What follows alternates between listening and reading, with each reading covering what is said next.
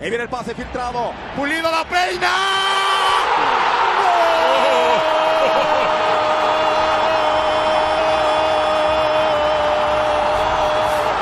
¡De Guadalajara!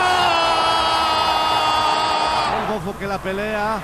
Aquí aguanta Bautista. El disparo. ¡Golazo!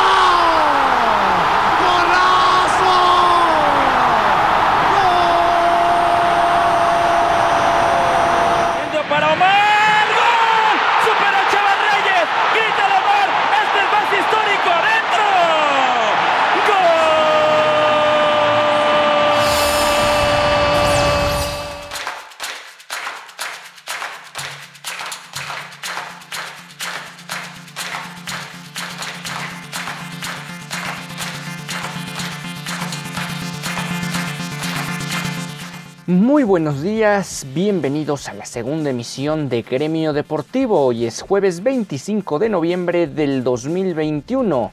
El equipo de Chivas Femenil se prepara en esta fecha FIFA final del semestre del, del campeonato femenil y por lo tanto también del fútbol femenil a nivel internacional para enfrentar la próxima semana a las Águilas del América en un clásico nacional más de esta categoría o de este circuito donde se, donde se han visto las caras regularmente en instancias finales y el Guadalajara tiene eh, pues una racha positiva frente al cuadro azul crema. Se han visto anteriormente en el Apertura 2017, Apertura 2019 y Apertura 2020. ¿Cuáles son los horarios y días de, este, de esta serie que se va a llevar a cabo a partir de la próxima semana? El partido de ida será el viernes 3 de diciembre a las 8 de la noche en el Estadio Azteca y el desenlace de la serie se conocerá al equipo semifinalista el lunes 6 de diciembre a las 5 de la tarde en el Estadio Akron. Recuerden, ese partido de vuelta lo podrán seguir a través de la señal de Chivas TV y me parece también a través de la señal de Fox Sports. En cuanto al partido de ida, ese lo va a transmitir la cadena de TUDN.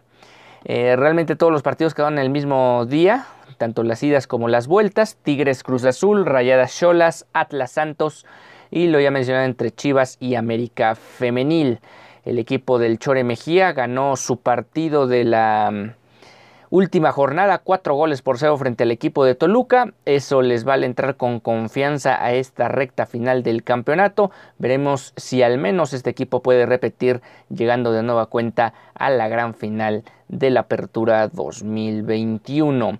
La siguiente semana ya les traeremos más detalles de lo que se puede venir en estos enfrentamientos frente a las Águilas del la América que en temporada regular cayeron en el Akron frente al equipo de Guadalajara. Y bueno, pasando a otro ámbito, ya hay la primera novedad con el primer equipo de Guadalajara.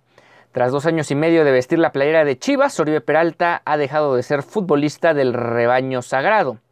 En el Club Deportivo Guadalajara solo hay palabras de agradecimiento para el histórico delantero de nuestro país.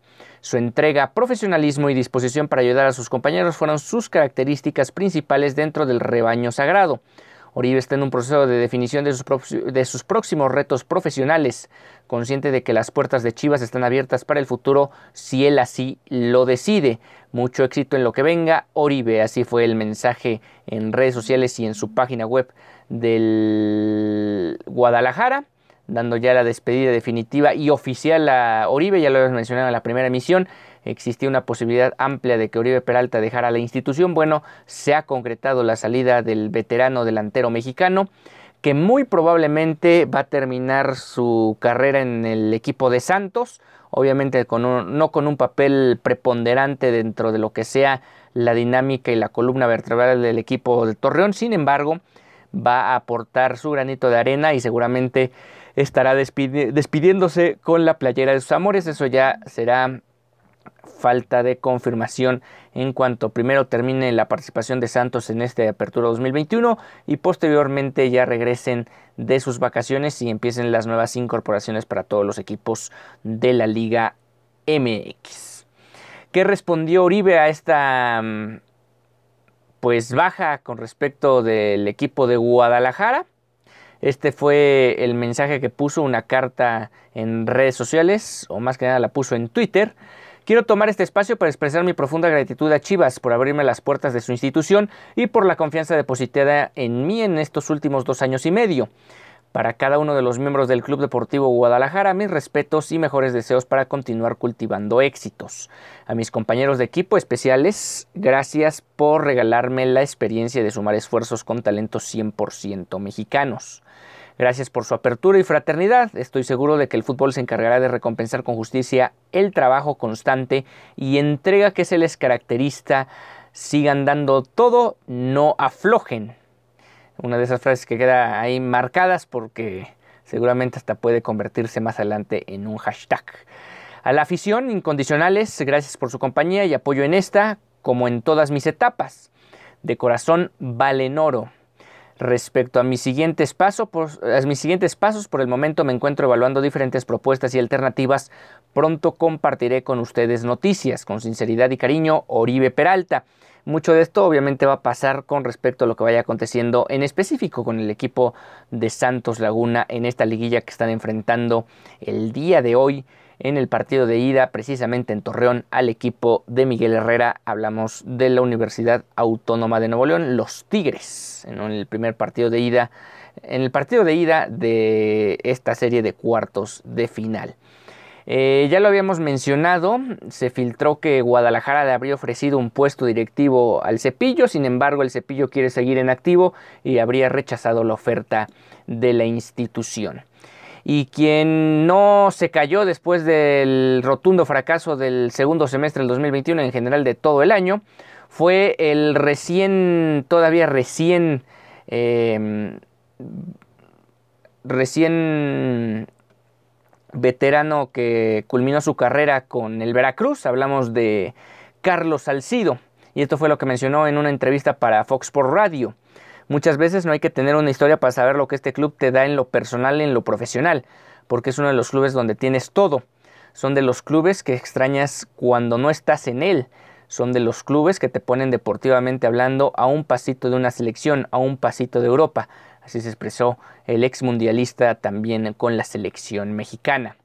No sé si la gente que esté adentro sepa exactamente la historia, sepa exactamente lo que significa Chivas, sepa exactamente lo que significa portar la camiseta, sepa lo que realmente se siente ganar un campeonato. Esto con respecto obviamente a que el equipo ha estado lejos de mostrar una un nivel, ya no digamos óptimo, sino por lo menos constante dentro de una medianía que ni siquiera eso ha alcanzado el Guadalajara en la última época.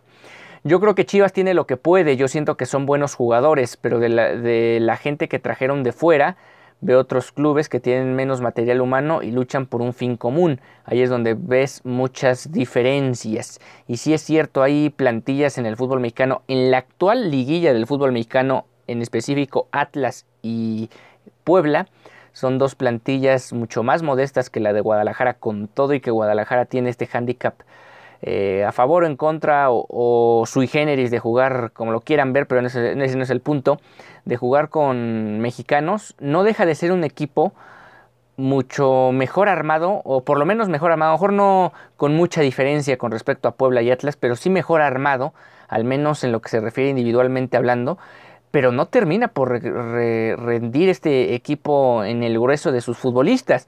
Es cierto que, por ejemplo, es Fori Peralta, se habla de que se puede ir Mier, se puede ir Fernando Beltrán, pero también hay otros jugadores que al final de cuentas eh, no han rendido a la cota que uno esperaría de un equipo tan representativo como lo es el Guadalajara. Un, un ejemplo de ello podría ser el mismo Alexis Vega. Alexis Vega ya es convocado regularmente a selección mayor, fue uno de los protagonistas de la selección olímpica en Tokio 2020. Es un jugador que te marca diferencia y lo demostró en el repechaje frente al Puebla, pero al final de cuentas todavía hay ciertas cuotas, cuentas pendientes de este futbolista con, con la institución, porque al final de cuentas Alexis Vega llega para ser uno de los referentes de Guadalajara y como tal lo es, pero todavía cuentagotas, todavía no tiene la regularidad que todo aficionado de Chivas esperaría de la calidad de este tipo, la envergadura de este tipo de futbolistas que en este caso vino proveniente de los choriceros del Toluca. Pues ya veremos cómo se siguen dando las cosas y seguimos esperando la rueda de prensa de Ricardo Peláez con respecto a eh, la explicación completa de por qué se queda Marcelo Michele Año en, para el clausura 2022 al frente del primer equipo. Esa explicación la seguimos esperando aquí en Gremio Chiva. Y mientras seguimos esperando eso, vamos a hablar un poco sobre la sub-16 que habíamos mencionado ningún equipo varonil había logrado algo interesante en el segundo semestre del año. Bueno, el que sí lo hizo y que podría tener chances de llevarse el campeonato es la sub-16. Consiguió 37 puntos, líder indiscutible del grupo 2 de la categoría. Y vamos a ver cómo le va en estos cuartos de final. Eh, enfrentará al equipo de Cruz Azul, será el primer rival de la liguilla y ya veremos poco a poco cómo puede ir avanzando en esta competición que puede ser una especie de premio de consolación al desastre de los equipos varoniles en el segundo semestre del 2021. Eh, en, otro, en otro tema, las pruebas varoniles se llevarán a cabo para eh, en temas de visorías, convocatoria para visorías de Guadalajara. Se van, a, se van a llevar a cabo a partir del próximo lunes a las 9.30 de la mañana en las categorías de 2006 a 2008 y el martes 30 de noviembre de las categorías 2009 a 2012. Mientras que para femenil será 2002 a 2008, eso será el miércoles 1 de diciembre.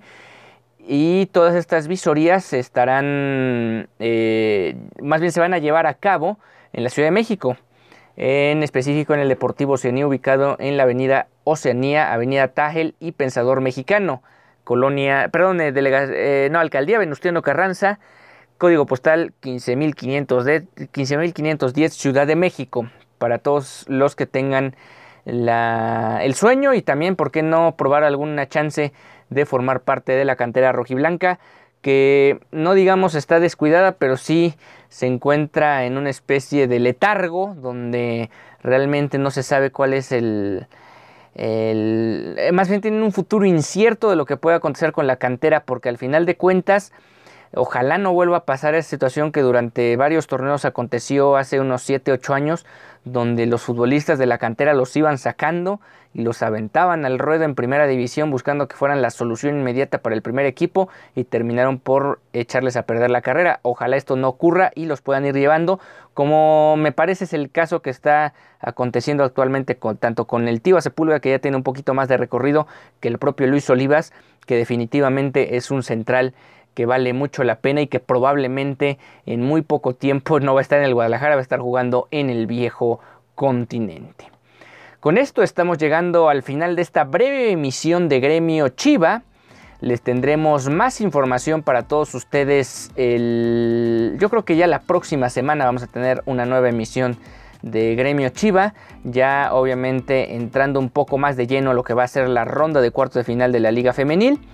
La actualidad de lo que haya acontecido con la sub-16 en esta liguilla de la categoría. Y además si ya apareció Peláez frente al micrófono y nos explica por qué demonios Marcelo Michele Año seguirá al frente del rebaño sagrado. Hasta entonces.